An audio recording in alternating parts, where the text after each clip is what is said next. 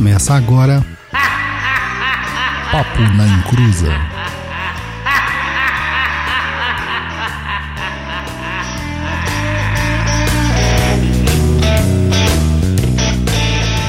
Começou. Aqui é Douglas Rainho. E de cabala eu entendo apenas que tem uma árvore nela, mas nem sei se isso aí dá fruto. Aqui é o Roy Mesquita e nós criamos planos e Deus ri deles. Oi, gente, aqui é a Luciana Fidelis e eu não entendo nada de árvore da vida, mas a da morte eu ando direitinho. Olá pessoal, aqui é o Luiz Guenca e o que eu entendo de cabala é a mesma coisa que eu entendo de matemática, quase nada. Eu sou o Léo Lousada, eu tô aqui hoje para falar um pouco de cabala e se a gente conseguir avançar muito, falar também de cabala quântica. então, pessoal, o tema do programa de hoje é cabala, né? Não é cabala quântica, por enquanto, mas estamos chegando lá. Para falar disso, a gente convidou o Léo do canal Conhecimentos da Humanidade, mas a gente vai falar, perguntar mais coisas do Léo, perguntar mais coisas sobre cabala mas depois dos recadinhos do Luiz. Vamos lá, pessoal. O seguinte, quero convidar todo mundo aí que está ouvindo a gente agora, desejar uma boa noite e convidar para curtir a nossa página lá no Facebook, que é www.facebook.com/barra Papo.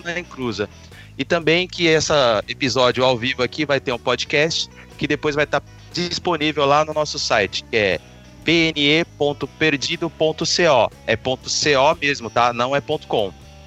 É, e deixar outro recado. Quem quiser mandar mensagem, perguntar, reclamar, xingar, pode mandar no e-mail contato@perdido.co. É .co, hein? É isso aí.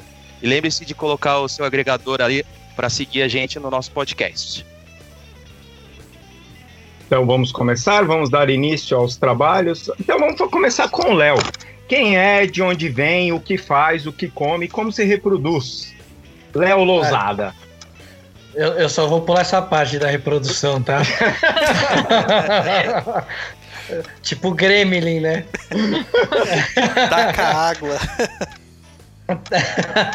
Não dá comida depois da meia-noite, senão cria barriga. Vamos lá, gente. Eu eu comecei a entrar nessa senda espiritualista, vamos chamar assim, com bem criança, com 5 anos de idade, já ia para centro espírita já, com a minha família. E aí eu fui fui começando a me interessar por isso, lendo livros. Na adolescência entrei na minha primeira ordem iniciática. E, enfim, daí em diante abriu as portas para drogas mais pesadas como a cabala. E alguns anos atrás, aí quase uma década atrás, eu comecei a estudar cabala mais a fundo, cheguei a ser iniciado numa tradição, uma tradição de um rabi que chama Baal Shem Tov. E, e, e, aí, aqui no Ocidente, quando você entra em ordens iniciáticas, você de algum jeito vai estudar cabala. É, é um... não, é, não é a cabala judaica tradicional, mas vai ser o que depois nós vamos conversar aí, que é a tal da cabala hermética. Então, e agora eu já acho que a gente já pode entrar então direto no tema. Léo, porque assim, é, a maioria das pessoas, quando você fala de cabala, não faz ideia do que, que é a tal da cabala. Ou o uhum. máximo Cabala e Madonna, né? É um nome que andam sempre juntinhos, né? e, e, inclusive o Luiz é a única que ele conhece, né, Luiz? É a única coisa que eu conheço da Cabala que é a religião da Madonna. que virou até uma religião, né? Isso que é interessante. É que, pelo menos as pessoas falam que é a religião da Madonna. Mas uhum. o que, que, é a tal da Cabala, Léo? Então vamos lá, né? Vamos imaginar que toda religião tem um lado mais místico. E dentro do judaísmo é a Cabala. Então o que, que a Cabala ensina? A Cabala judaica, principalmente, ela nem, ela nem trabalha com a árvore da vida, que é o que a gente mais conhece, o que a gente mais fala. A árvore da vida, na verdade, é um diagrama que foi criado depois para facilitar a parte didática de ensinar a Cabala. Mas a Cabala ela ensina a mística da religião judaica. Então ela vai falar muito de meditação, de energias angelicais, de simpatias, de é, é, significação de qualidades de Deus com alguns nomes específicos, usar o próprio alfabeto hebraico como, como língua mágica usar é, como o alfabeto hebraico cada letra tem um valor numérico, então também dentro da cabala tem um negócio chamado gematria. Ou é. seja, cada palavra ela tem uma numerologia. E para eles, duas palavras com o mesmo número, elas têm o mesmo símbolo, o mesmo valor. Então, por exemplo, esse é um exemplo que você pode aprender em cabala também. E aí dentro da cabala você tem umas coisas no judaísmo como é, fazer mapa para descobrir quem é sua alma gêmea. É, tem até uma, até uma espécie, vai, para dar um nome bem bem fácil de entender, uma espécie de mapa astral, só que é um mapa cabalístico que fala um pouco das suas energias, de como é que você nasceu. Enfim, tem uma série de coisas na cabala que a gente pode estudar. O mais legal da cabala é estudar as esferas, né, que são, que são, cada esfera é chamada de sefira e o plural é Sephiroth, né? E, e, cada esfera dessa ela representa uma energia. Ou seja, ela é um arquétipo puro, aquele modelo original que a gente chama de arquétipo. E aí desse uhum. arquétipo ela se divide em um monte de, de energias e de arquétipos diferentes. Tá, entendi. Então, então, então aquela a, a, árvore da vida que a gente conhece, assim, toda montadinha, bonitinha, isso no, no judaísmo antigo, eu não sei se hoje eles usam, então não tinha isso, então. Nossa, quanto não, então, não então, então? não, não, não, não tinha e não tem ainda. Olha ah, só. Ju, os judeus mais tradicionais não ensinam cabala de jeito nenhum com a árvore da vida. Ela vai começar a ser usada pelos, pelos, é, pelos judeus que se convertem ao cristianismo e pelos cristãos que começam a aprender cabala com os judeus. E aí, como eles tinham dificuldade de entender a a língua judaica, né? Que lê, se você lê da direita para a esquerda, é. e, e, o cara na Europa lia o latim da esquerda para a direita. Então os caras, os, os, próprios judeus que começavam a ensinar isso, começaram a criar diagramas. E aí a árvore da vida nasceu daí, dessa necessidade de ter um diagrama para entender como é que como é que essas energias funcionam, como é que elas se correlacionam. Então ah, foi legal. daí que nasceu. Assim, é o famoso assim, você não tá entendendo, você quer que eu desenhe? É Exatamente. você e quer que eu desenhe? Uma coisa estranha assim que, que eu entendo de cabala muito razoavelmente, bem rasamente mesmo. E um dos livros que me chegou à mão, como sempre indicação, foi o Cabala Mística da John Fortune, né? E sim, cara, sim. sempre quando falam de cabala vem aquele papinho de a yoga do ocidente. Isso não entra na minha cabeça, cara. Como que a Cabala pode ser vista como uma yoga. É, ó, esse livro, pra, acho que para quem quer começar a estudar Cabala, é, um, é a porta de entrada. Você tem que começar por ele, porque é, por, mais, por mais que muita gente não entenda que aquel, aquele livro foi escrito por ela, pela vivência dela de Cabala, então é uma visão particular dela com relação à Cabala, mas mesmo assim é uma visão muito boa, porque ali ela consegue beber das fontes tradicionais. Agora, falar que é uma yoga do Ocidente é meio forçado, porque a, Cabala judaica ela é muito meditativa mesmo. Tem muita coisa que. Você, às vezes você pega uma letra e você fica lá três dias, balançando e falando a letra. Então ela tem esse lado meditativo e tem inclusive algumas linhas de cabala que além de você meditar falando, vocalizando a letra, você também faz com o seu corpo aquela representação daquela letra. Agora, cara, quando você já vem pro ocidente, já vem pra cabala hermética e tudo, essas coisas saem um pouco de sai um pouco de ser, né? Um pouco diferente disso. Mesma coisa ah, que a yoga mesmo, né? Veio ocidente é. e virou só, só posição de, de corpo e posição de mão. É, tipo, se chegasse na Bahia, virar axé, né? Ah, com certeza. Virou contorcionismo, né? É, exatamente. Ah, interessante. Aí, Douglas. Toca aí. Vamos tocar, então. Então, porque a... Pera aí, que agora que eu comecei a tossir. Travou? Cara. Isso, Travou? Travou. Então, porque assim, a, a, a John Fortune foi o, o livro que eu, come, que eu li também. Uhum. E, e, eu, acho, eu acho que ali a questão é a, a facilidade com que ela explica, né? Parece que você está sentado numa mesa e ela está te explicando, olha, funciona assim, funciona uhum. assado comigo. E uma coisa bem legal é que ela passa uma, um, contextos históricos ou bibliográficos. Ela fala, ó, oh, o fulano falou isso na página tal, tal, tal.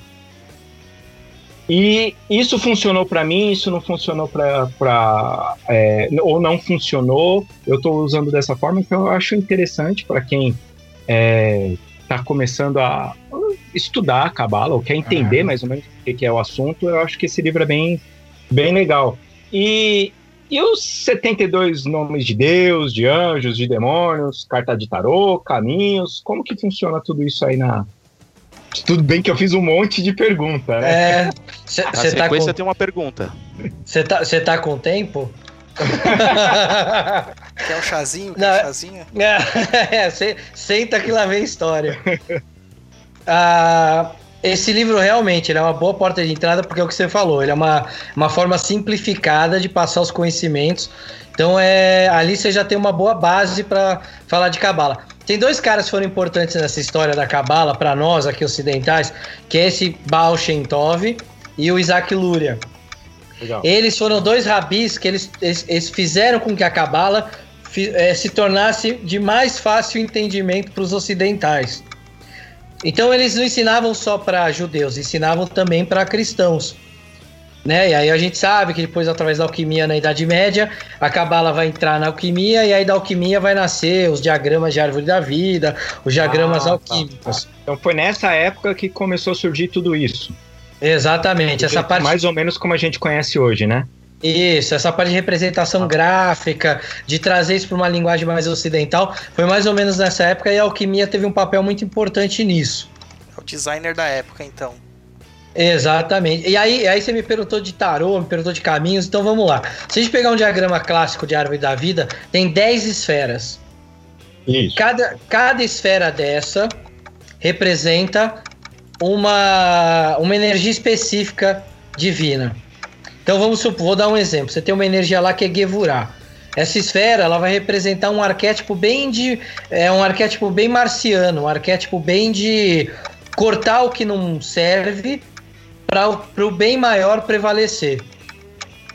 Então, dentro de, por exemplo, de Gevurah, você tem, você tem o arquétipo de, do deus da guerra Marte e você tem o arquétipo de Atena também. Ele tá. enquanto ele enquanto matança personalizada e ela enquanto deusa da estratégia da guerra. Mas a energia primordial é a mesma, entendeu? Entendi. Então você vai ter isso dividido em 10, 10 esferas e, te, você tem uma não esfera chamada Daat. Por que, que ela é uma não esfera? Porque ela não é uma esfera, ela não tem uma forma, ela não adquire uma, uma, uma característica específica, porque Da'at em hebraico significa conhecimento. E a, na Kabbalah se prega que o conhecimento é o que permeia tudo. Então ah, ela legal. permeia, ela permeia o todo. Ela, por isso que ela é uma não esfera. Tá. Certo, então eu tenho 10 esferas. Para ligar essas esferas, eu tenho os chamados caminhos ou túneis de Tote. Que são Porque... aquelas coisinhas coloridas que fica ligando de um lado para o outro, né? Exatamente. Cada coisinha colorida dessa representa um arcano do tarô. Então você tem 22 caminhos ligando as esferas. Cada um dos caminhos representa um dos arcanos maiores. Uhum. Então vamos lá, a gente tem 22 arcanos maiores. A gente tem cada esfera representa os quatro naipes. Então, por exemplo, a esfera número 1 um representa os quatro ases. A esfera número 2, os quatro dois. Então aí a gente tem 10 vezes 4, 44. Com mais 22 arcanos, a gente tem 66. Uhum. Aí, aí depois a gente tem as quatro cartas de corte também: os reis, as rainhas, os príncipes e as princesas. Aí, aí o que acontece? A gente tem mais 16, a gente, a gente fecha em 78 lâminas. 78 lâminas é o tal do livro de Tote que era o livro de Deus Tote, que era o livro iniciático do Egito. Então, ah. na verdade, a gente pode dizer que talvez uma das origens da Cabala uhum. é que uhum. ela possa ter vindo do Egito como uma tradução que os hebreus fizeram do que era o livro de Tote egípcio. Ah, entendi. Que loucura. Entendi. Que loucura, né? Essa é uma das lendas, mas tem, tem várias lendas sobre o origem da Cabala. Cabala, ela vem de um verbo hebraico que significa kibel. E kibel significa receber. Então é entendido pelos judeus que eles receberam esse conhecimento de Deus. Quem que recebeu esse conhecimento? Tem algumas correntes que dizem que foi o próprio Adão, porque ele estava no jardim do Éden, lá ele tinha a árvore da vida e a árvore do conhecimento. Então lá ele já conhecia a Cabala. Outras correntes dizem que foi Abraão, e que Abraão foi discípulo do deus Tote do Egito e dele que ele recebeu a Cabala. E tem outras correntes que dizem que foi Moisés quem codificou a cabala que recebeu de Deus. Sabe aquela história que Moisés subiu no Monte Sinai e desceu com uma tábua com 10 mandamentos? Sim, É. sim. Cada mandamento representava uma das esferas da cabala, porque são 10 esferas. Então ele trouxe, na verdade, a codificação da cabala para ensinar o povo de judeu a mística cabalística, entendeu? Caramba. O pessoal ainda pode, assim, com essa visão cristã que a gente tem hoje, imaginar que os deuses são muito longínquos, né? Até quando você fala que o que acabou tendo uma proximidade do próprio deus Tote com humanos, né? As pessoas podem ficar meio piradas, assim. E não entende a mitologia, né? Que a mitologia era muito próxima da, da, da matéria, né? E sei, esse deus inefável é criação muito, muito recente.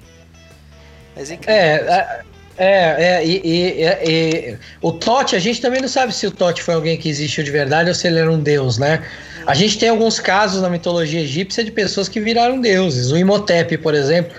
Todo mundo que assistiu a Múmia lembra lá? Imhotep. O Imhotep existiu de verdade, né? Ele é, o prime- ele é considerado o primeiro médico da história, o primeiro construtor de pirâmides e o primeiro vizir de um faraó egípcio. Esse cara era tão foda, ele fazia tanta coisa que 23 séculos depois que ele morreu, ele virou Deus. Então a gente não sabe se aconteceu a mesma coisa com o Tote, se ele era um cara que existiu de verdade e ele, e ele depois com o tempo foi deificado e acabou virando um deus. É, o mesmo É, acontece o- na mitologia urubá, né? Muito, muitos orixás também eram tidos como seres humanos e ascenderam à condição de deuses. É, é que Aham. hoje em dia, né, a- ninguém vira mais Deus, vira santo, né? Depende. O Quê? mim, É, depende, aqui lá vem o vira... Não, vira encantado, né, meu? Pô, você é brasileiro. boa, boa. Brasileiro. É, não, porque é interessante isso, que, é, Tote é, virou um deus, né? Hoje em dia ficaria mais fácil pra gente entender, né? É, o, o viraria um santo. Uhum. Naquela época não tinha, era você é, virava deuses e que tava ali fazendo tudo parte daquele panteão e todo mundo era brother e saía pro rolê junto, né? É, mas é, tenta, tenta imaginar que naquela época não tinha essa ideia de santo. As, Então, repre- as representações arquetípicas eram feitas pelos deuses. Esse negócio de santo que a gente tem hoje é o seguinte: a Igreja Católica ela criou um sistema que é uma trindade. E aí, to- toda mitologia, cada deus, ele funciona dentro de uma esfera da árvore da vida. uhum, Então, por exemplo, vamos pegar Ro- Rod na Cabala. Rod, Rod é bem o arquétipo de Hermes, de Tote e de Exu. Uhum. Hermes não era o cara que podia ir pro Olimpo e pro Hades, não era o único que podia transitar em todos os níveis. Sim, Sim. Exu não é a mesma coisa? isso aí. Exu não transita em todos os níveis, né? Sem Exu não se faz nada. E Exu, a gente. O Exu vai buscar as sujeiras mais lá no fundo e ao mesmo tempo tem a capacidade de se utilizar e de limpar. É isso mesmo. E- então, então você. Toda mitologia você consegue encaixar os deuses na árvore da vida por causa disso. O que, que o cristianismo fez? Ele tinha uma trindade, só que essa trindade sozinha não funciona. Porque você precisa ter o resto da mitologia completo Pra Aham. quando você, você precisar rezar pra algum lugar, você ter pra onde correr. O que, que os caras fizeram? Ah, só tem um Deus, que é um Deus único. Então nós vamos criar santos. E cada santo desse vai encaixar em uma esfera. Tá. Então daria para encaixar. Então daria para encaixar os santos católicos na, na- nessa árvore da vida, no caso, nessas esferas. Com certeza, da mesma forma que você. Legal. Você não, tem, você não tem um sincretismo da Umbanda com o catolicismo? Uhum. Por exemplo, Nossa Senhora dos Navegantes com Iemanjá? Sim. Ou São Sebastião com Oxóssi. com, com Oxóssi, isso. É o arquétipo de Júpiter. Então, é você tem. Você, você consegue encaixar na árvore da vida todos os santos católicos. Temos Legal. E olha, e, olha, e olha que louca, peraí, juro que eu já deve ser perguntado isso. e, e olha que louco. Você tem, você tem santo católico que era soldado romano. Que usava É. uma capa vermelha romana para você conseguir encaixar no arquétipo de Gevurah, que é um arquétipo de guerreiro. São Jorge é o santo guerreiro. Porque senão, senão imagina se fosse só paz e amor, você não, você não teria o arquétipo de Gevurah representado por nenhum santo. É verdade, não ia Verdade. ter nenhum soldado lá que ia se inspirar, né? Ia se inspirar no quê? Em dar abraço no povo? Não é assim que funciona, né? Pô, cara, mas tem Aham. soldado pra caramba na, na igreja Então, católica, mano. Tem por isso que eu tô soldado pra caramba. Tem, Aí tem, tem. que ter mesmo. E São vamos lá. Judas, São Longuino. Vamos lá, Luiz. A pergunta. Vamos lá, pergunta do Bruno Lanaro. Ah, Yoga. O Bruno é o do canal, é do, cam... do conhecimentos, cara. Valeu, É, tá Bruno, pergun- você tá me prestigiando. Bom, Enfim, vamos lá. Yoga não é o lado místico do hinduísmo? Como a cabala é do judaísmo? Isso foi uma pergunta ou ele tá É, afirmando? né, ele falou, a yoga não é o lado místico Yoga do não é hinduísmo, do lado místico do hinduísmo? como a cabala é do judaísmo. É, a gente pode dizer que é, é sim. Agora, é, é, é legal a gente pensar que existem coisas que são correlatas. Por exemplo, se você estudar yoga hindu, você vai aprender que na yoga hindu você consegue fazer alquimia e um dos objetos que você obtém dessa alquimia hindu é o elixir da vida eterna. E você tem, e você tem dentro da cabala algumas linhas que tendem à alquimia também e que também buscam o, elixir da vida eterna. Uma das coisas legais da cabala é a criação do golem. Tem até um livro famoso, né, que foi escrito lá no leste europeu, falando sobre o golem, que nada mais é do que uma figura de barro, de, enfim, de argila, e que é habitado por um espírito convocado pelo cabalista, e aí é um ser autômato. Um Frankenstein, mais ou menos assim, né? Exatamente. Entendi. Tem Agora algumas vamos pessoas lá, assim então. também, né, Roy? Que a gente conhece, né? É habitado por alguma coisa, espírito de alguma coisa, só não sei exatamente do que que é.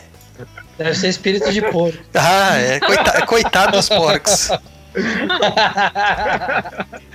É espírito de humano mesmo. é, aqueles bem ruins. Tem um monte. Então, Léo, e a cabala judaica e hermética? Né? Porque assim, é, você já deu uma pincelada aí falando, e tem al- mas assim, vamos lá. Eu quero saber de treta, entendeu? Se existe. é, porque senão fala, ah, cabala judaica, tá, cabala hermética. Mas tem treta nessa parada, porque assim, se a gente criar uma cabala quântica agora, eu sei que vai ter treta com essas duas, Vai. entendeu? Então, Mas eu não posso criar uma dos orixá pra ganhar dinheiro? Não, mas já não tem? Tem, Ai, claro que tem. Tem. Ai, droga, Chegou atrasada, Luciano. Tá atrasado, Luciano. droga. Ó, ó ima- imagina que a, na cabala, na cabala hermética, vai. Vamos lá, cabala hermética, o que, que a gente vai estudar muito na cabala hermética? A gente vai associar a cabala hermética, o tarô, principalmente, e a gente vai estudar essas esferas para chegar nas qualidades de Deus. O, o, o Roy falou aquela hora dos 79 72 nomes de Deus, né? Isso. Cada um desses nomes, ele simboliza uma qualidade divina. Então existem 72 nomes de Deus. Por isso que na tradição da Goécia, que foi inventada por um judeu, que era o rei Salomão, existem os 72 demônios da Goécia. Porque eles representam os 72 defeitos. Mas a gente está falando 72 nomes divinos. Isso, esses estão distribuídos pela árvore da vida. E eh, na cabala hermética, na verdade, a gente vai estudar. A gente vai associar tarô, associar astrologia, associar letras judaicas, associar energias arquetípicas. Para quê? Para a gente conseguir, através disso, eh, desvendar um pouco da mitologia, dos arquétipos e, no- e do nosso inconsciente. Tá. E aí, a partir do momento que a gente trabalha o nosso inconsciente e traz para o consciente esses símbolos através dessa ferramenta, aí é o tal do autoconhecimento verdadeiro que a gente está praticando. Ah, Então, o, o que, que o ocidental faz? Nós ocidentais, nós não temos o mesmo perfil dos orientais de meditação. Nós somos mais ativos. Então, Uhum. a cabala hermética, ela traz a coisa para uma magia prática, para uma aplicação no dia a dia com exercícios práticos. A cabala, a cabala hebraica, e os judeus odeiam a cabala hermética, porque eles acham que aquilo ali é tipo desenho do primário para criança do prezinho. Eles, o, o lance deles é muito mais meditativo. Tá. Tá, então é bem diferente. Não é, é, existe, claro que existem aplicações na vida prática, como por exemplo as simpatias. Eles têm lá umas simpatias muito malucas, por sinal. Girar uma galinha três vezes, escrever o nome da pessoa que você ama no chão, e aí a galinha vai andar e a pessoa vai se apaixonar. Tem uns negócios loucos. tô, tô, me, tô me cada vez mais gostando desse povo. Vamos lá. É, é, é macumba hebraica, né? Tô me familiarizando. Mas mesmo que ele tenha mesmo que eles tenham essa simpatia. Isso. O, é, o Douglas já vai aprender simpatia hebraica, né? Vulga macumba judaica. é. Mas mesmo que eles façam essas coisas mais práticas, a, a, a, pegada deles é muito mais meditativa. Muito mais de reza, de invocar os nomes, de falar nomes divinos, nomes secretos. E aí, através. É, é, tem uma, uma uma tradição muito antiga que vem do Egito também, de que quando você conhece o nome correto do Deus, você ganha, você ganha poder sobre aquele Deus. Então, quando você conhece os nomes corretos de, de Deus, você hum. consegue o poder daquela qualidade divina. Olha só. Fica fodão mesmo, então. Fica mesmo, porque aí você consegue tudo. Imagina, você tem um anjo da morte, você tem um anjo da prosperidade. Se você domina o nome dessas qualidades, você começa a controlar todas essas questões. Viu, Douglas? Já vou aprender todos, cara. Ô, Léo, uma pergunta. A cabala hermética começou a ser a, criada, né? Mas começou a ser estudada ou começou a ser desenvolvida quando, mais ou menos? Só pra gente localizar, colocar um tempo aí nessa parada, você sabe? A gente pode dizer que ela começou a tomar forma na Baixa Idade Média. Tá. Tá, quando os judeus é, começaram a, a, depois, depois, depois que os judeus começaram a sofrer exílio lá por causa do Império Romano, começaram uhum. a vir para a Europa, a Cabala começou a vir para a Europa e essas famílias judaicas assumiram nomes cristãos e tudo para não serem perseguidas. Então aí a gente já tem o um primeiro contato.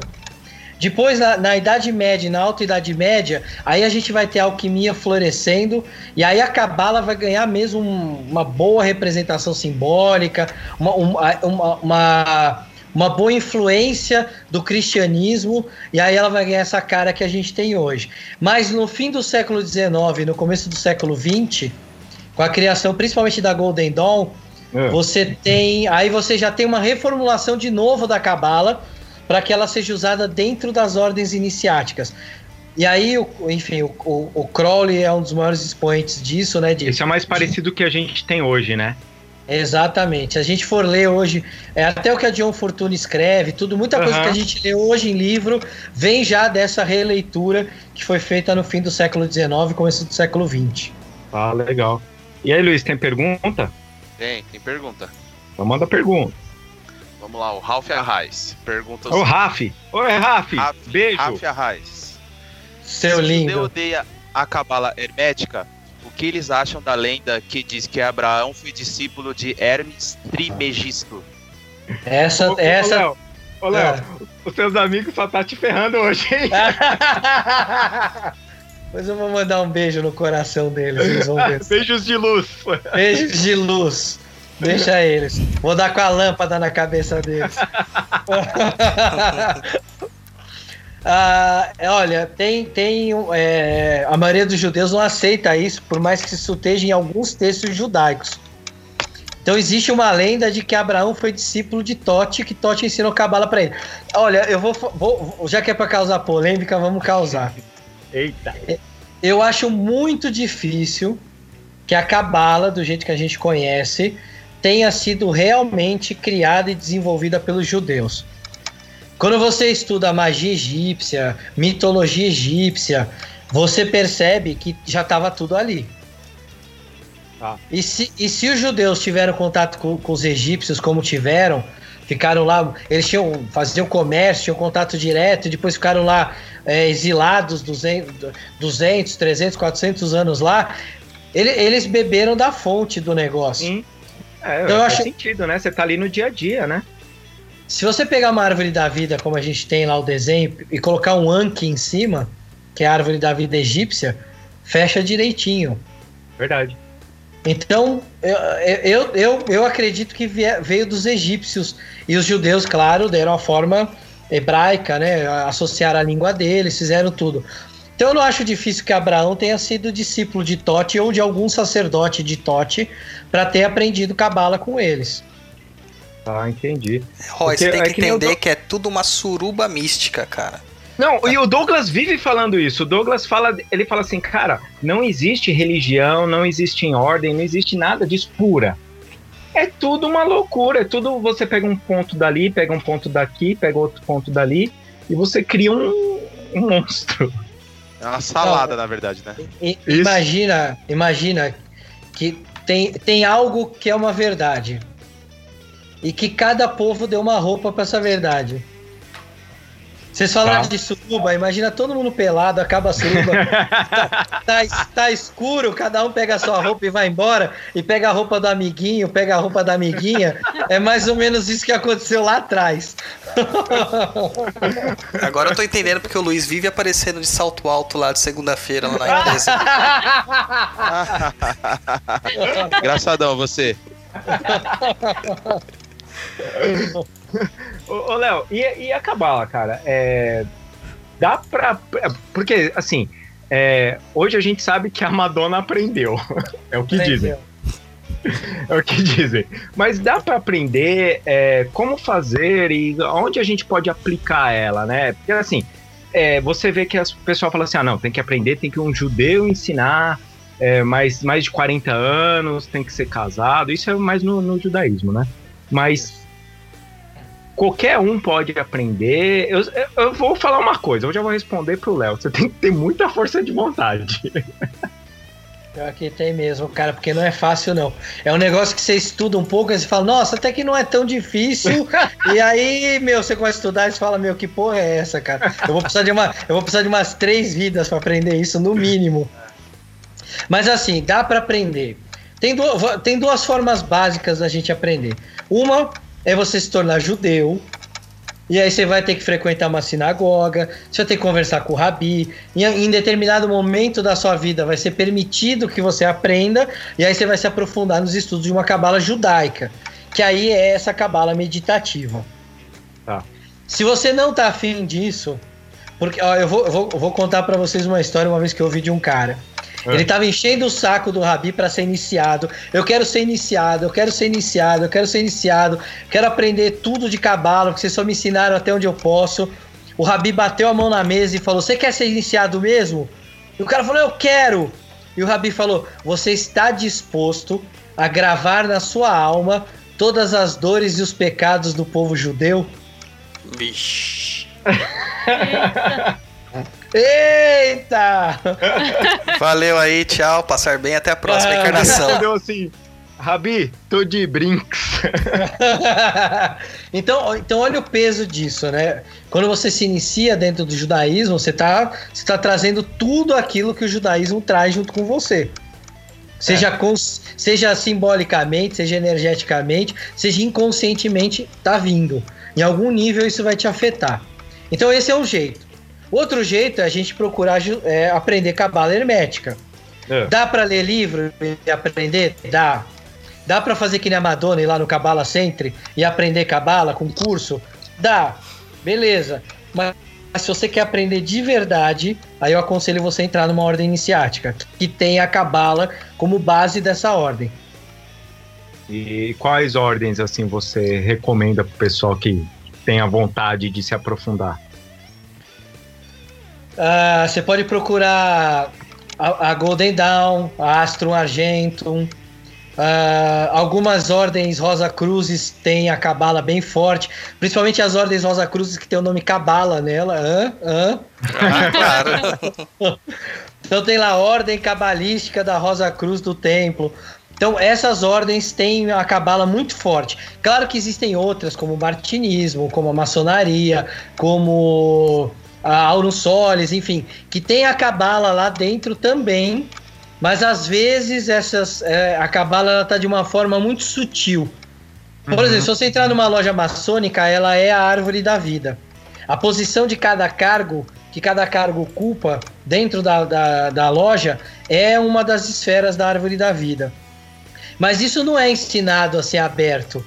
Às vezes você tem que perguntar, ou é num grau mais elevado que você vai ficar sabendo disso.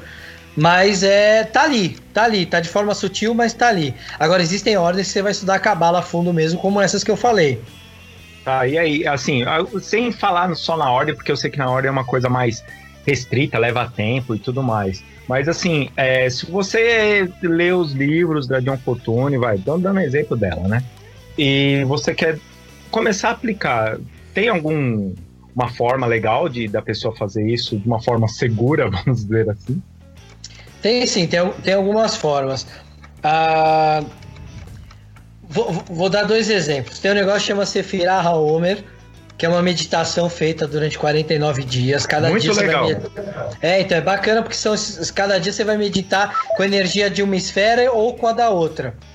E aí você vai praticar naquele, por exemplo, tem uma esfera que vai pregar compaixão. Então naquele dia o exercício espiritual é você perdoar uma pessoa. Então você, meu, você sai desesperado. Quem que eu sacaneei? Quem que eu sacaneei? e quem me sacaneou? Pra eu perdoar. Quem que eu vou perdoar e quem que vai me perdoar? Então aí você sai e aí você, você acaba se obrigando a praticar esses exercícios. Então, esse é um lado. O outro lado é o seguinte: a partir do momento que você reconhece como as esferas funcionam, entende que elas são uma energia pura de Deus, você ali você vai reconhecer uma qualidade divina e um defeito divino que estão dentro de você. Tá. Isso, isso vai te forçar a você observar nas tuas atuações, nas tuas situações do dia a dia, se você está agindo é, em oitava alta, que é essa qualidade, ou em oitava uhum. baixa, que é o defeito. Por exemplo, a gente tem uma esfera que chama Recede. Recede uhum. é uma, uma esfera que tem a ver com misericórdia e com abundância. Qual que é a grande qualidade de Recede? É justamente a misericórdia e a abundância. Qual que é o defeito de, de Recede? É a gula. Então, é, onde você pratica gula? Você pratica gula só gula com comida? Ou você pratica gula é, emocional? Você se alimenta da, da emoção dos outros se vitimizando? Ou você pratica gula mental? Você rouba, se alimenta das ideias dos outros e não cria nada? Ou de uma gula espiritual? Você não pensa por si só, não procura a conexão com o divino por você. Você vai e quer se valer dos outros, ou usa um, ou usa um intermediário para chegar ao divino. Uhum. Então, essa, essas são formas de, de enxergar algumas práticas do dia a dia. Caramba, legal. E aí você pode fazer que nem tem aquela meditação da vela também, que você pode fazer, divino. né? Também, então, cara, essa, tem uma meditação. Essas são formas de, de que você acende uma vela branca, né? É, olha 3 centímetros acima da chama da vela e você vai, vai entoar uma palavra em hebraico e fazer aquele, aquele movimento que os judeus fazem, sabe? De uhum. achar e levantar a cabeça e repetindo essa palavra e você fica ali durante 20 minutos fazendo isso. Caramba. Eu sei que o nome é ruim, mas o nome disso é ladainha. Ladainha. É. Legal. Exatamente. Legal. Luiz, tem pergunta? Tem várias, várias na verdade. Opa, então vamos lá, vamos começar então. Perguntas do Luiz. Vamos lá, peraí, deixa eu só voltar aqui. Seu amigo Bruno Lanaro perguntou de novo. Os Dez Mandamentos dão as Dez Esferas, mas os Dez Mandamentos não são uma adaptação do juramento a Maat? Exatamente. Quando um egípcio morria, ele tinha que decorar 42 votos. Os votos eram assim. É, porque o que acontecia? Ele chegava na frente de Mate, Mate falou: Meu, vou pesar seu coração. Se ele pesar mais do que a pena, esse bichinho que tá aqui do lado, chamava Mute, que era um bichinho simpático, ele era um terço leão, um terço crocodilo, um terço hiena. esse bichinho vai te comer. E aí o cara fala: Beleza. Aí ele chegava lá e falava: Eu não matei, eu não roubei, eu não blasfemei contra os deuses, eu não, eu não cometi adultério. Então é uma adaptação dos Dez Mandamentos. Só que o, o, o, que, que a gente tem que entender dos Dez Mandamentos? Né? Uma pedra com dez, uhum. duas, duas tábuas de pedra com dez mandamentos. É, o 10 vai remeter às esferas da árvore da vida. Os mandamentos vão remeter à legislação que existia para o mundo dos mortos, que é o que da onde Moisés bebeu para criar uma legislação judaica. V vamos tentar imaginar Moisés. Moisés é um cara que chegou e falou assim: "Galera, vamos fugir do Egito. Corre. Todo mundo correu. E aí qual era o objetivo? Era fugir dos egípcios. Quando eles conseguiram. Não tinha nada além daquilo. Não, não, tinha nada além daquilo. Quando eles fugiram dos egípcios, eles passaram o Mar Vermelho, eles se olharam e falavam assim: E agora, galera? Não, nós vamos para Canaã. Não, mas eu não tô muito afim, não. Eu, faz 400 anos que a minha família saiu de lá, eu não sei nem mais se eu sou judeu. É. Aí o que, que o Moisés teve que fazer? Ele falou, pô, eu preciso recriar uma espécie de uma união judaica de novo, criar uma noção ah. de nação. Para isso eu tenho que criar leis e essas leis têm que ser leis humanas e leis religiosas. Então quando ele desce com os dez mandamentos, o que está acontecendo lá embaixo? Uma putaria básica lá com bezerro de ouro, a galera lá fazendo uma festinha. Moisés olha aquilo, dá com uma, uma, dá com uma pedra no chão, né? Dizem que eram uhum. 15 mandamentos, ele ficou puto, quebrou 5. Aquele olhou e falou assim: não, 15 é muito, vamos deixar só é... 10. e aí ele chegou e, e ele apresenta para o povo judaico as leis de Deus e as leis dos homens, para conseguir criar de novo uma noção de nação. Então, na verdade, essa passagem toda era cheia de simbologia. Lembra que da, da onde é que Moisés pega o texto? Deus não aparece para ele, aparece uma sarça ardente, ou seja, uma árvore de fogo, uma árvore viva, uma árvore da vida. Ó. Oh. Que doideira. Então faz essa correlação. Exatamente. Então, então essa correlação dos dez mandamentos tem a ver com as dez esferas, mas tem a ver também com os votos de Maat, que era a lei espiritual dos egípcios. Deixa eu só falar uma coisinha aqui rapidinho. Peraí, ô, ô, ô, Luiz, rapidão. Bruno, você tem a voz mais bonita da internet, cara. Um beijo no coração. Ah, Recados do coração. Pode ir lá mandar a pergunta? Manda lá, Luiz. A Andréia Maria Machado Pereira. Ela quer saber o seguinte: Abraão viveu no Egito? Já ouvi a teoria que foi Moisés quem trouxe esses conhecimentos do Egito. É, então, o que, o que pode acontecer, o que é mais provável é o seguinte: Abraão viveu numa cidade babilônica chamada Ur. E de lá ele foi para o que a gente hoje ali conhece ali como Israel, Palestina, aquela região. E aí ele é o pai das, né, o pai do judaísmo, do cristianismo, do islamismo, tudo vem dele. O, o que deve ter acontecido? O, o, nenhuma religião nasce de um dia para o outro. Ela vai se construindo ao longo de séculos. O próprio cristianismo, né? A gente vê como a renovação, cari como a renovação carismática está acontecendo dentro da Igreja Católica. Isso é uma transformação. Uhum, ainda hoje, né? Ah, exatamente. Então a gente tem essa evolução da religião.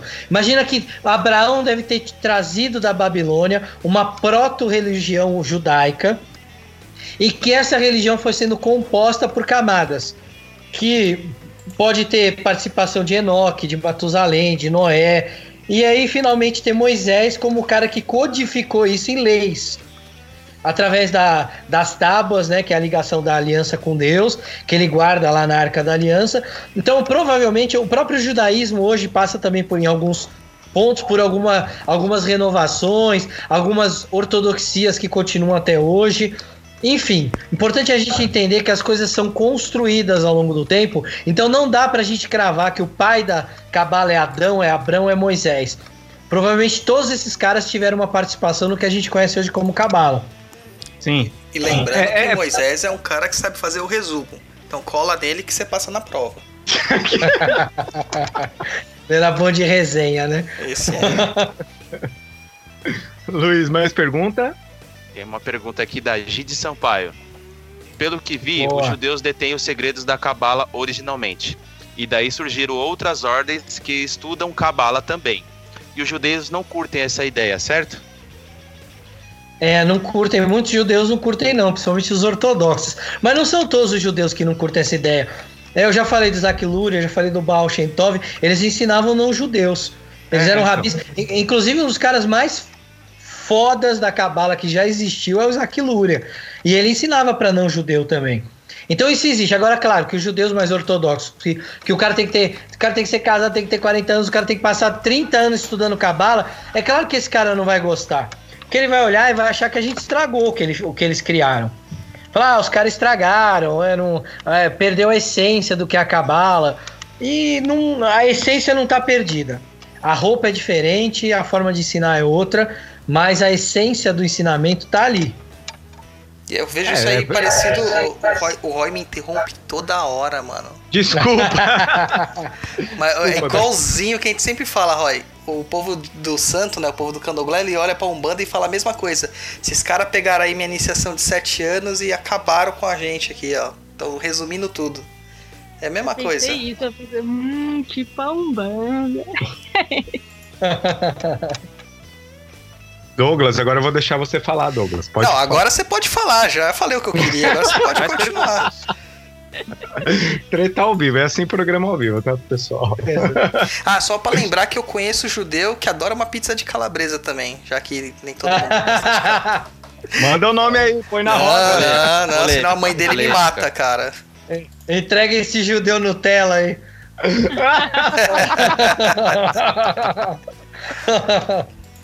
Mais perguntas, Luiz? Sim. O Elton Francisco pergunta: qual a relação das esferas da árvore da vida e as leis herméticas? Existe uma lei para cada esfera? Olha só, grande Gengis Khan. A, a árvore da vida e as leis herméticas. Vamos lá. V- vamos dizer, vamos imaginar. São 10 esferas e a gente está falando de sete princípios herméticos. Ah, vamos imaginar que cada esfera, como ela representa um arquétipo, ou seja, um modelo original, vamos imaginar que as sete leis herméticas podem funcionar dentro de cada esfera. Ou elas podem funcionar em toda a árvore da vida. Não tem uma regra com relação a isso. Para pirar mais a galera ainda, vamos imaginar que tem 10 esferas e que cada e dentro de uma esfera tem uma outra árvore da vida. Então você tem uma energia de uma esfera dentro daquela árvore, que é a energia daquela esfera na outra esfera. Olha que loucura. É. Mas se a gente falar de princípio, olha, então vamos lá, vamos, vamos falar um pouco de princípio hermético. A gente fala de lei da vibração. Tudo vibra, tudo se move, nada está parado. As esferas são isso. Elas são pontos de energia que vibram aquela energia pro, pro universo, pro consciente, pro inconsciente. A gente fala de lei de mentalismo, né? Que tudo é mental, tudo é mente. A própria criação de uma ideia, de uma árvore da vida, já atende à lei do mentalismo. A gente fala que tudo é polo, tudo tem os seus polos. A gente tem o pilar da expansão e o pilar da restrição. A gente tem a lei de gênero. A gente tem um pilar que é masculino e um pilar que é feminino. Então a gente consegue encaixar, na verdade, as leis herméticas na árvore da vida inteira. A árvore da vida é uma representação dos princípios herméticos, porque ela é um diagrama do corpo humano e do universo. Ela representa o microcosmos e o macrocosmos. E como diz até a, a segunda lei hermética, o que está em cima é como o que está abaixo. Como- É quase um tal. Quase um é, tal. é o Pai Nosso, cara. Pai Exatamente. nosso, Douglas. Assim Se na, terra, como, no céu. É, isso aí. Cara, a oração do Pai Nosso, a oração do Pai Nosso que vem, vem do vem do hebraico, em hebraico ela é uma oração bem cabalista mesmo. Verdade. O Douglas é o coroinha, cara. O Douglas manja tudo, tudo, tudo, cara. Não, não exagera, Ah, cara. tô- Não exagera porque tô- eu nunca tive intimidades. Coroinha? você comungava no, histórias de coroinhas, viu? você comungava no fundo da igreja também? Não, não cheguei a receber essas propostas. Imagina, loirinho de olhos azuis. É. Ganhava hóstia particular. tá aqui o corpo de Cristo, mas padre, você só tá me dando um pedaço.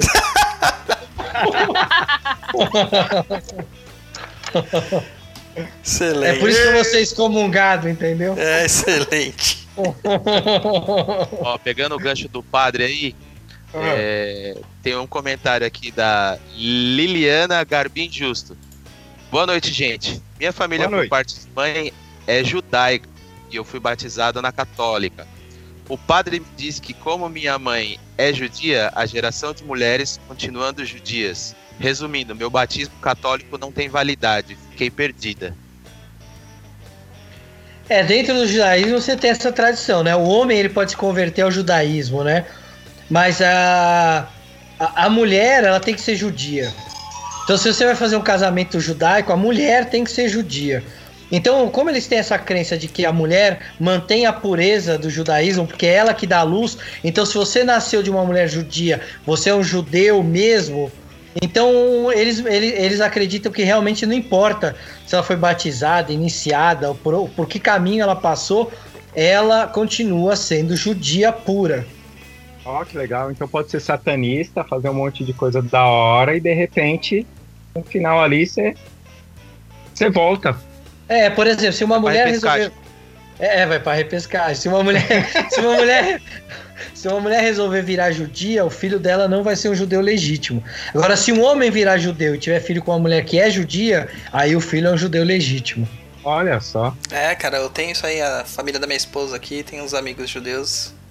E o, o filho de uma amiga dela não, não sofre bullying na escola de, do, dos judeus lá, por causa que ele é de. Ele veio do ventre não judeu. É tenso o negócio. É o judeu bastardo. É, bastardo. É, é, ele que come calabresa, Douglas? Não, esse é outro. Cara, tem judeu pra caramba perto de mim, né, meu? Caramba. É, meu, mas olha, olha só, né? Logo os judeus que sempre foram vítimas de perseguição, aí vai lá e persegue o moleque porque ele não veio de um ventre judeu. Exato. É, é meio incoerente. Perguntas, Luiz? Sim. O Rafi Arraes de novo. Seria Jesus, Cristo um cabalista? Ou era algo complexo demais para ensinar por parábolas? Olha, eu, ele, ele, ele provavelmente era.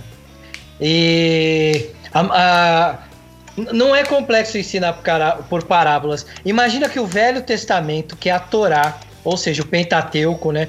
É a Torá, é uma das bases da Cabala. E ele é só de parábolas.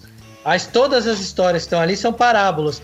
Então os judeus passam a tradição judaica adiante através de parábolas. Então não é não é estranho imaginar que Jesus ensinava por parábolas e que ele estava ensinando cabala através disso.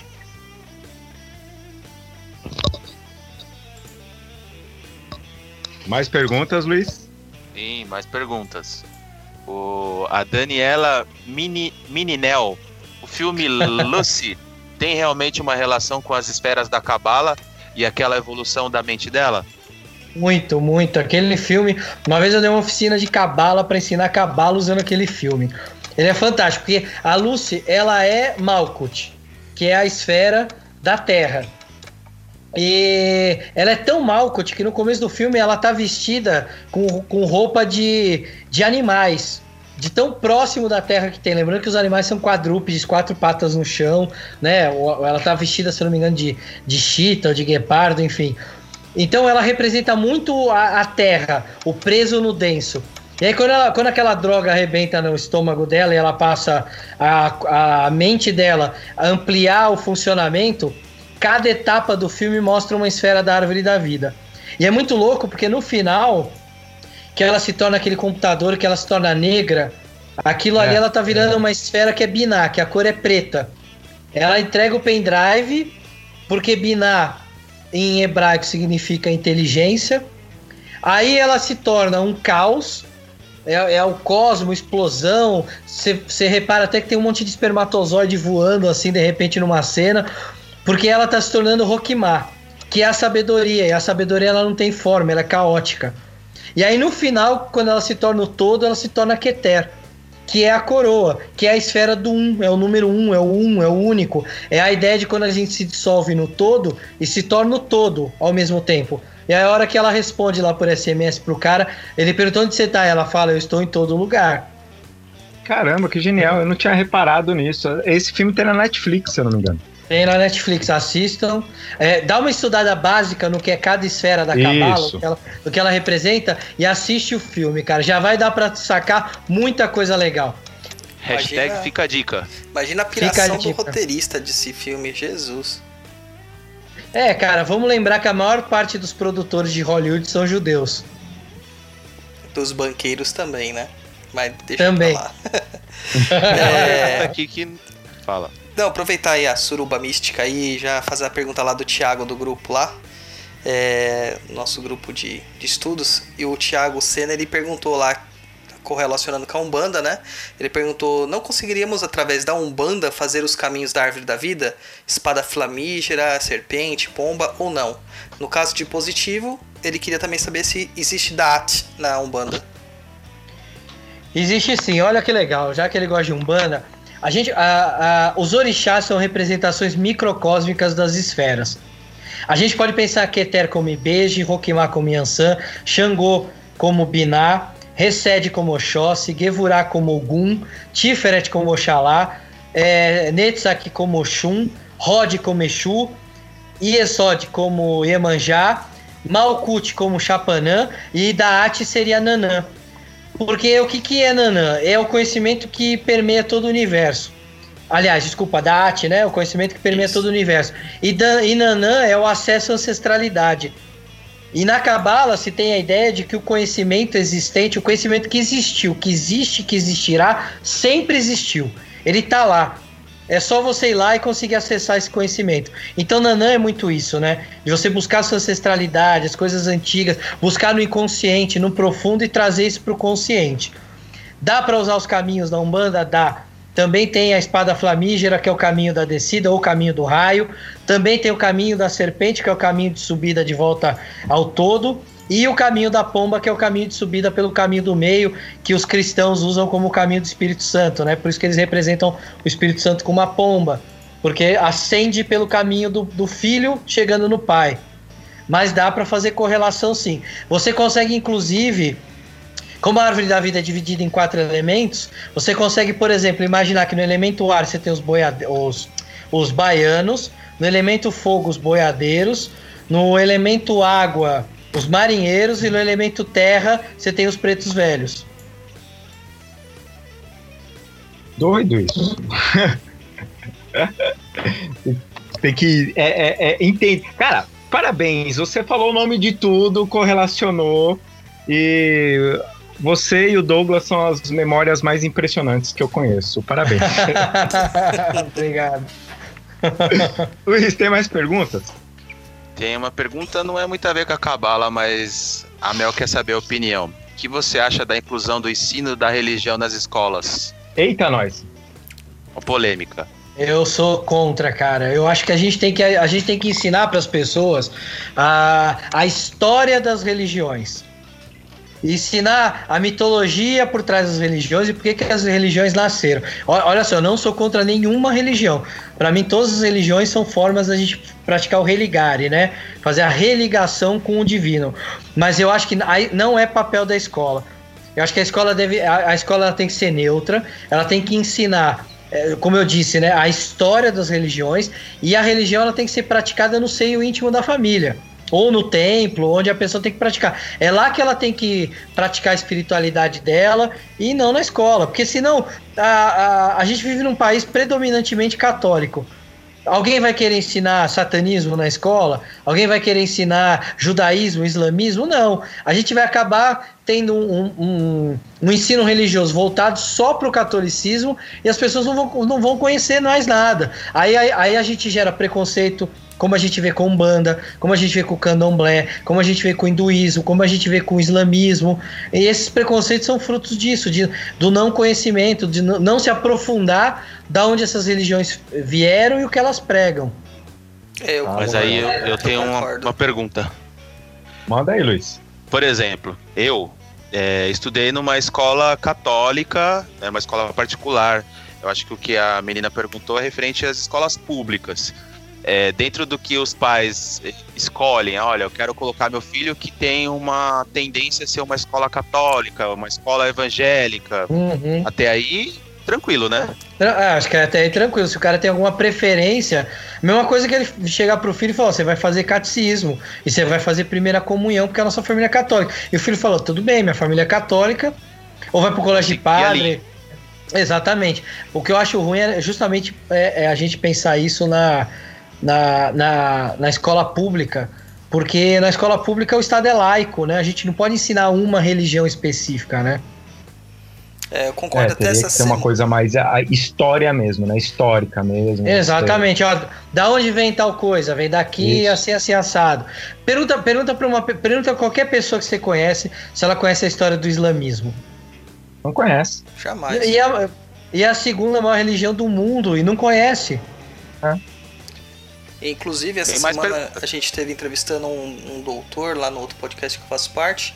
E doutor em, ele é pós-doutorado em ciência da religião, professor de teologia, tem umas 40 graduações lá, e ele defende também essa postura de o ensino da religião teria que ser um ensino de histórias da religião, apenas isso. É um contexto socioantropológico das religiões. E eu sou totalmente a favor disso aí. E, e, mas no, no, ensino superior já tem essa, difer, essa diferença. No ensino superior, que nem eu vou dar uma aula agora sexta-feira na faculdade messiânica sobre Umbanda. E eles são messiânicos. Entendeu? Então é. Tem que ter essa abertura também de aceitar outras religiões entrando dentro do, do templo, né? Pelo menos pela, pela essa visão acadêmica. Tem, cara, mas ó, até, até você citando graduação, é, uma vez eu fiz um curso de teologia, uma graduação de teologia, é, numa universidade luterana. E chega num determinado momento que você só vai ver Lutero. Eles vão abordar as outras religiões, vão falar um pouco, mas não abordam todas, principalmente as brasileiras, por exemplo. A Umbanda não, não foi nem citada, mas chega de um ponto em diante, é só Lutero, Lutero, Lutero. Lutero. Aí é, é, você se torna um teólogo do luteranismo, né? Ah, e não um teólogo de todas as religiões. Mas eu acho que agora tem uma, uma normativa do ENAD, agora, que todas as faculdades de teologia elas têm que ter é, pelo menos as religiões mais próximas do brasileiro.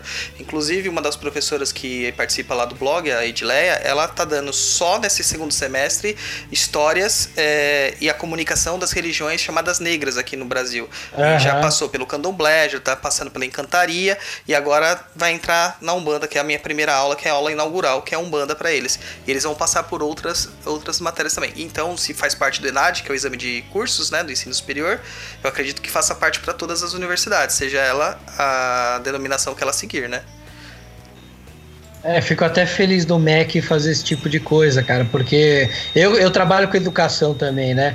E a gente fica muito preocupado com isso, com que tipo de educação vai ser dada, porque o que, que a gente vai gerar no futuro? A gente vai gerar o quê? Um cara que ele vai continuar com preconceito, com imagens errôneas sobre uma religião, sobre uma prática, e aí você alimenta ódio, alimenta destruição de templos religiosos, e, e, é o que eu falei lá, né? Eu falei agora há pouco. Quando você gosta de estudar isso, você começa a ver que tem tudo isso tem um fundamento. Esse fundamento normalmente é a mesma coisa. É, vai ensinar as é. mesmas coisas. Só tem uma roupa diferente onde você tá, porque o ambiente molda, a cultura molda, tudo isso é importante. Exato. É, tudo é igual. E diferente ao mesmo tempo. Exatamente. Pergunta, Luiz? Não, por enquanto não. não. A gente tem na pauta Consegue, lá uma pergunta lá da. Gisele Aquino. Ela queria saber se a cabala também pode ser usada como uma espécie de oráculo e se ela pode associá-la a outras ferramentas como astrologia ou jogos de cartas. A gente falou do tarô, né? Mas ela diz outros oráculos também, barulho cigano, astrologia, búzios e afins. Dá sim, dá para associar. Por exemplo, eh, quando a gente fala do tarô, né, que são os caminhos do, da árvore da vida, o nosso baralho convencional ele vem do tarô. Então o próprio baralho é um oráculo. Se você souber jogar o baralho, ele vai servir como um oráculo. Mas existem outros, a astrologia é associada. Cada caminho na árvore da vida pode representar um signo ou um dos elementos da astrologia também. Então a gente, a, a, as árvores da vida herméticas, aquelas desenhos, a gente consegue associar runas, a gente consegue associar numerais romanos, arcanos do tarô, letras hebraicas, signos astrológicos, tá tudo ali. Cada caminho pode representar uma energia, né? Ou a junção de duas energias de, de, é, de, duas esferas, né? Como é um caminho que liga duas esferas, aquele caminho ela tem a combinação daquelas energias. É, dá para associar outras coisas como búzios. Eu, eu, eu nunca vi associação de búzios com a árvore da vida, mas eu acredito que possa ser feita. Luiz, mais alguma pergunta? Só algumas não. colocações do pessoal aqui. Coloca eu não aí. Quero, não, não quero ninguém Cardoso. colocando em mim, hein?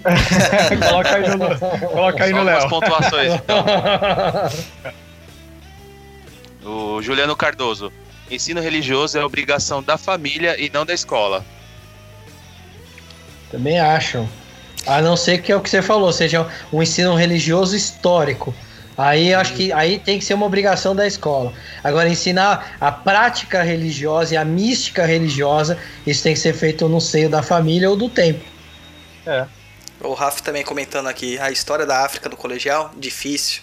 Mas a gente vê isso aí também com essa mania de Macunaíma que a gente ainda tem sobre os indígenas, né? Também. Também, também. Olha, a gente fez um. A gente, eu e o Bruno, a gente fez alguns vídeos pro canal sobre as mitologias brasileiras. Cara, é extremamente difícil achar fonte. Não tem quase livro sobre isso, tem muito pouco. Os poucos que tem, às vezes, não são aprofundados o suficiente. A gente realmente tem um complexo de vira-lata com a nossa mitologia aqui. O, é, o Douglas, o Douglas ele estuda muito folclore, né, Douglas? Sim. E você comenta que é muito complicado você achar informação, né? É, você encontra os folcloristas aí escrevendo coisas, mas são, você pode perceber que são todas matérias antigas. Não existe uma, uma, uma atualização, uma nova visão, colocar uma nova roupagem. Então é muito difícil uma criança ir lá ver um câmera cascudo. Ele vai no Monteiro Lobato. E ainda agora, nesses mimimi todo que existe, Monteiro Lobato está sendo proibido também pra galerinha. Então, meu, como que você vai despertar uhum. interesse na galera de mitologia, de folclore, né? Porque folclore é. é. mitologia, parte de folclore é mitologia, se ele não tem acesso ao básico, se ele sempre olha lá o Saci Pererê e acha que ele é um retardado. É complicado, né? É verdade, é verdade. Exatamente. Meu irmão, hoje ele tem 19 anos. Ele ia pra escola e já não tinha aquelas coisas que tinha quando a gente era criança, pelo menos de folclore mesmo, da gente fazer fantasia, pintar a mula sem cabeça. Já não tinha aquilo na época dele, eu achava bem bizarro. Tanto que eu colocava, a gente assistia na cultura, que tinha aqueles continhos que ficavam falando sobre folclore e ele conhece folclore pelo que ele via na, na cultura, já não na escola. É, eu fiquei muito já feliz. É muito bizarro. Eu já fiquei mó feliz quando meu filho chegou da escola. Meu filho tem dois anos e meio, agora mais, né? Mas na época tinha dois anos e meio. Chegou e falou assim: Papai, papai, eu ouvi a história da cobra de fogo, o boitatá. Nossa, já me deixou super feliz. que bacana. Ah, mas você sabe, meu primeiro contato com mitologia brasileira foi Monteiro Lobato. Não teve jeito. Não, mas eu acho é excelente. Verdade. Excelente. É, então, é, é, é, existem, né? Hoje tem essa perseguição com ele por causa dos, de, alguns, de alguns trechos no, nos livros fazem comentários pejorativos, racistas, né? Mas é, não tem jeito, cara. Você tem que explicar pra criança que era a época que o cara escreveu, que a cultura era daquele jeito, mas tem que absorver dali a essência do que é a história, né? É, mas Verdade. preconceito e, e, e, opinião de época tem na Bíblia, tem Kardec, tem é, tudo. Tem, tem, exatamente. É contextualizar, né? Era aquela época, calma, gente, não fica bravo. É, então, ó, vou, vou, vou dar um exemplo, né? É, pegar o Game of Thrones, é, que é uma série nova. Teve uma cena de estupro na série que virou um ó polêmica. Meu, era era daquele jeito. É justamente para mostrar que a coisa era daquele jeito. É para chocar, é para mostrar que aquela época era chocante e, e tem que mostrar. É, ó, era assim que funcionava. Verdade. Agora vamos voltar vamos. pra Cabala. Ô, ô, ô Léo, a, hum. e a magia e a Cabala, cara? Como que elas podem funcionar juntas?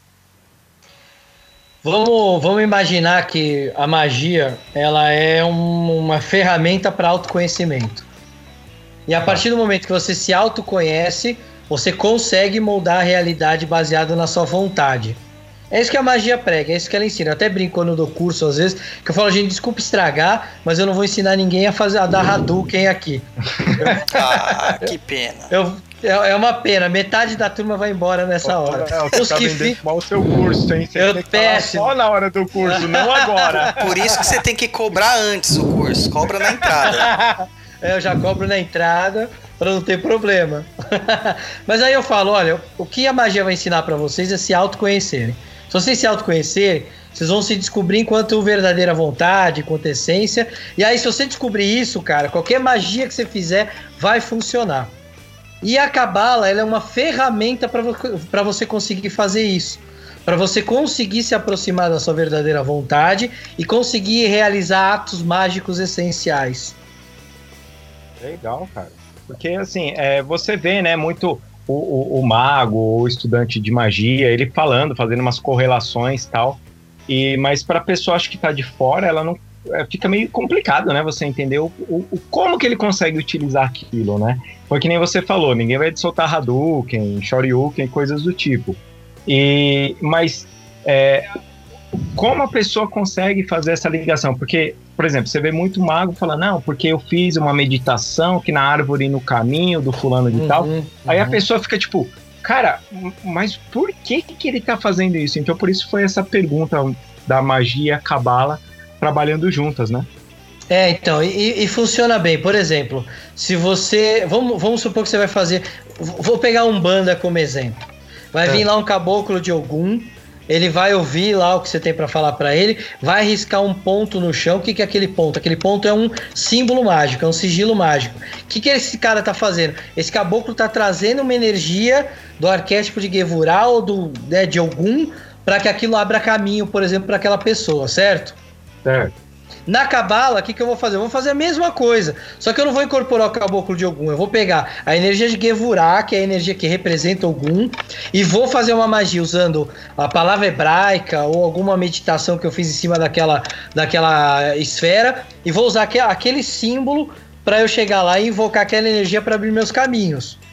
Tá. Outra, outra coisa, por exemplo, que é, é muito comum, já que um caminho é o tarô e Cada arcano do tarô nas ordens antigas, você meditava dentro do tarô para trazer um conhecimento daquele, daquele, daquele, daquela carta ali do tarô. Uhum. É, você pode fazer a mesma coisa na cabala. Você pode pegar aquele caminho que representa a junção de duas energias e meditar naquele caminho, de repente entoando aquela letra hebraica que está ali. E aí isso vai te trazer aquela energia que você precisa para conseguir aquilo que você está procurando. Tá? Então é aquilo que o, que o Douglas vive falando pro pessoal. É, é, o estudo para você depender menos também só de entidade para resolver coisas para você. Exatamente, porque tem uma coisa, tem uma coisa que eu aprendi com as entidades que é o seguinte: elas só conseguem trabalhar cada vez melhor se o médium estudar. Se o arcabouço simbólico do médium for aumentando, o que está acontecendo? O, que está no inconsciente vai vindo mais para o consciente, e aí a entidade, quando ela vem, ela tem mais facilidade para acessar essas capacidades do médium também, para ajudar ela no trabalho dela. Isso. E não só isso, né? Você se virar um pouco sozinho também, né? Você precisa que tal coisa é, mudar tal coisa em você. É, você vai e usa esse, essa, essa magia para você se virar um pouco sozinho também, né, Douglas? Você vive falando esse tipo de coisa. É, cara, ficar dependente de entidade para tudo, ficar usando de muleta. A gente procura sempre a independência, ficar precisando de uma muleta dessas aí é sacanagem, né, cara? Você não vai ser independente nunca, muda de religião. É verdade. É, Exato, é a mesma coisa que você vê em algumas religiões por aí, que o, o, o cara que vai lá, ele ouve o que o padre, o que o pastor, o que o guia fala, e ele leva aquilo à letra e faz o que estão mandando e ele larga a responsabilidade espiritual dele toda na mão do, do, do, do, do padre, do pastor, enfim. Mesma coisa não banda, né? O quanto não tem gente que joga a responsabilização das coisas que faz, falando, ah, é porque eu, sou, eu fiz isso porque eu, eu sou esquentadinho, porque eu sou filho de algum. Ou eu fiz isso porque a entidade falou isso pra mim. Às vezes a entidade nem falou aquilo direito. Cara, isso e o cara vai. Não acontece muito? Nossa, isso é demais. Eu, nas minhas épocas de Cambônia, a entidade falava A, a pessoa entendia B. E saía ainda promulgando. A verdade é o C. Já mudava tudo. Nossa, um telefone sem fio danado. Isso acontece muito. E, e é importante para o médium também esse estudo, esse autoconhecimento. É, eu já tive aula de cabala com entidade já. Então, por quê? Porque o médium tinha esse arcabouço, não era, ele não era um médium que entendia pra cacete de cabala, mas ele tinha uma boa noção. Quando a entidade veio, porra, foram as melhores aulas de cabala que eu já tive na minha vida. Porque consegue trabalhar com aquilo, né? Muito Exatamente. Legal. Ô, Léo, pra. A gente já tá fechando aqui o programa. Olha, eu, eu achei que não ia conseguir falar em uma hora sobre cabala. E olha que rendeu, hein? Rendeu. Rendeu bem. Tem alguma dica, Léo, de livro que as pessoas. Eu sei que você já falou alguns ali em cima, mas é, dicas para as pessoas que querem começar a estudar um pouco mais a cabala, umas coisas mais simples, umas mais complexas. Ou que você acha? Não, essa leitura aqui é mais complexa, essa é mais simples. Eu acho que a, a, gente já falou aí do Cabala Mística da John Fortune. Eu acho que esse é um bom livro para começar a entender o que é a Cabala de verdade que ali você já tem você já tem as expressões, o nome das esferas em hebraico, já dá para você entendendo como é que funciona a cabala. Tem, tem alguns livros do do Cabala Centre por exemplo, que você pode pesquisar, que são livros bem fininhos sobre cabala que vão, vão abordar aspectos específicos. Então esses livros também são legais para você começar a entrar em contato com isso. Agora se você falar, pô, eu já li John Fortune, eu já li é, esses livrinhos, aí eu vou falar para você ir procurar livros um pouco mais, mais profundos, pegar algumas traduções com comentários, por exemplo, do Sefer Yetzirah, que já é um livro cabalista mesmo, escrito por judeus. Tem alguns livros é, que foram traduzidos com comentários do tradutor. E às vezes esses livros são muito bons porque trazem umas meditações muito bacanas. E se você já está num grau avançado, aí vai estudar o Zohar, estudar o, o Velho Testamento já em num nível mais aprofundado de conhecimento. Mas dá para começar com os livros básicos aí de Cabala para ter uma boa uma, uma boa, boa base. noção, né? É, é. Fuja, fuja daqueles livros que falam a, a cabala e o, é, sei lá, e o ambiente de trabalho, a cabala quântica da realização da prosperidade divina. Procura alguma coisa mais sóbria nesse sentido. Léo, eu vi um livro, né, que era a cabala do dinheiro. Então esse não funciona. Eu só vou gastar dinheiro. Acho que funcionou, cara. O, do, o autor tá rico. Você não conhece aquela história lá do cara que montou a barraquinha na Sé, cobrava 5 reais para ensinar como ganhar dinheiro fácil? Quando o cara pagava, ele falava: Você faz o seguinte, você vai num lugar bem cheio, monta uma barraquinha dessa e cobra 5 reais. Quem quer saber como ganhar dinheiro fácil? Muito bom. Léo. Mas ó, uma, uma, uma dica boa é pesquisar quem é o autor do livro. Porque existem livros de cabala sobre cabala e dinheiro que são uma verdadeira porcaria, mas existem livros bons. Então procura quem é o autor, vê se ele é um rabi, vê de que tradição ele vem, vê onde ele estudou. Aí você consegue ter uma boa ideia se o autor está falando babobrinha ou não. Legal. Ô, Luiz, tem mais alguma pergunta pra gente? Ou a gente pode encerrar? Tem sim. Então, mano. Vamos lá, o, o Raf. Exu é espera, barra, Ixá, barra Deus ou espírito desencarnado? Não entendi, cortou. É, cortou, Luiz. Exu é esfera, barra orixá, barra entidade, barra Deus ou espírito desencarnado? Ele é tudo isso.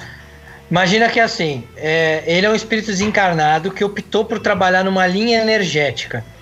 Essa linha energética tem uma representação arquetípica que é a esfera. Dentro da esfera, eu tenho todas as representações arquetípicas. Então ele é um orixá, ele é um, ele trabalha numa linha da, da Umbanda, tudo isso e ao mesmo tempo ele é uma entidade desencarnada. Entendi. Mais, mais perguntas? O J Sampaio, na verdade, ele pediu algumas dicas de cinema. É, ele falou aqui, ó, daria para dar mais exemplos de obras além das mais populares como Star Wars, Senhor dos Anéis, obras de fantasia, eu já citado, Lúcio. Olha, é.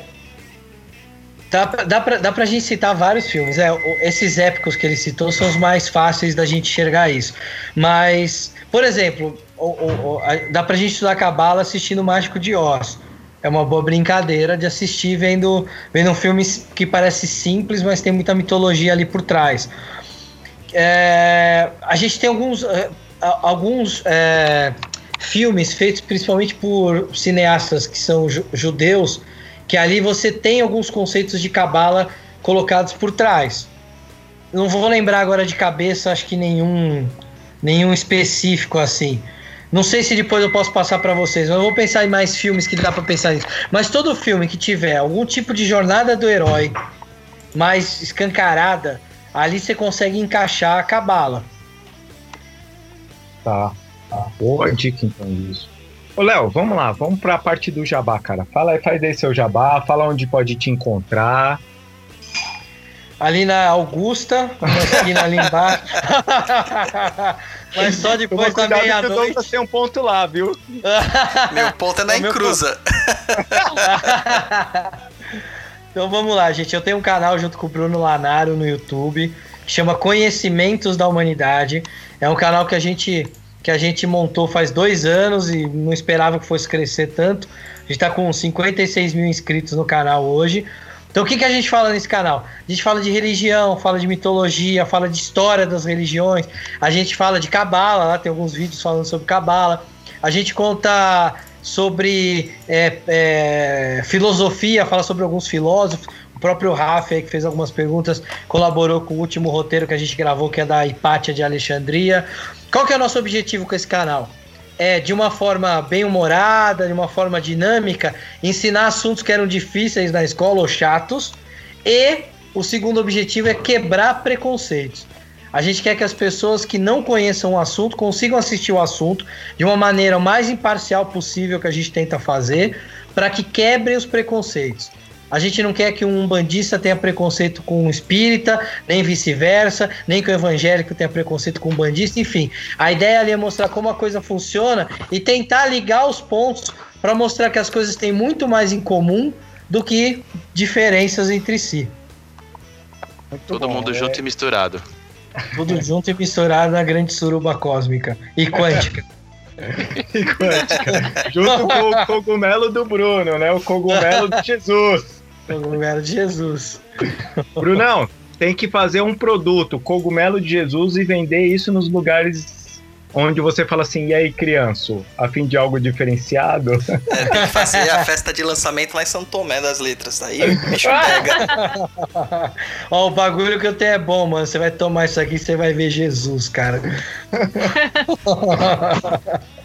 Considerações finais, pessoal? Tá só. Falar, agradecer o Léo aí, que o papo foi incrível, aprendemos muito, e é isso aí, muito obrigado pela participação. Então eu que agradeço o convite. É isso aí, agradecer o nosso convidado aí. Aprendi um pouco mais sobre a Cabala, além da. Não é religião, né? Mas além do que a Madonna segue. É isso aí. Agora você pode fazer, além de cosplay da Madonna, Luiz, você pode também fazer a Cabala, cara. Cosplay da Madonna? Mas quem tava pedindo essas informações era você. Deixa isso pra lá.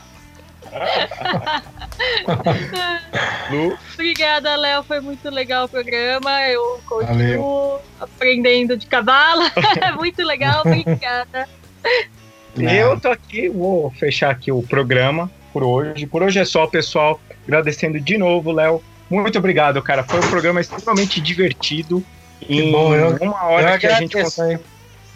E uma hora a gente conseguiu falar sobre Cabala. Um próximo aí chamar o Bruno também, que é a voz mais bonita da internet. ixi, a Luciana de ixi. A Luciana falou ixi e complicou. É mais um. ah, eu sou é muito no fácil. Douglas, agora é isso. É que eu sou muito fácil, desculpa.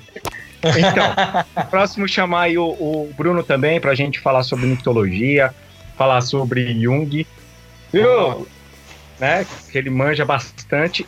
E terminar, então, o Léo, de agradecer mesmo por fazer parte desse programa, aceitar aí a, a, o nosso convite e agradecer todo mundo que estava ouvindo aí a gente, que mandou pergunta. Obrigado mesmo, pessoal.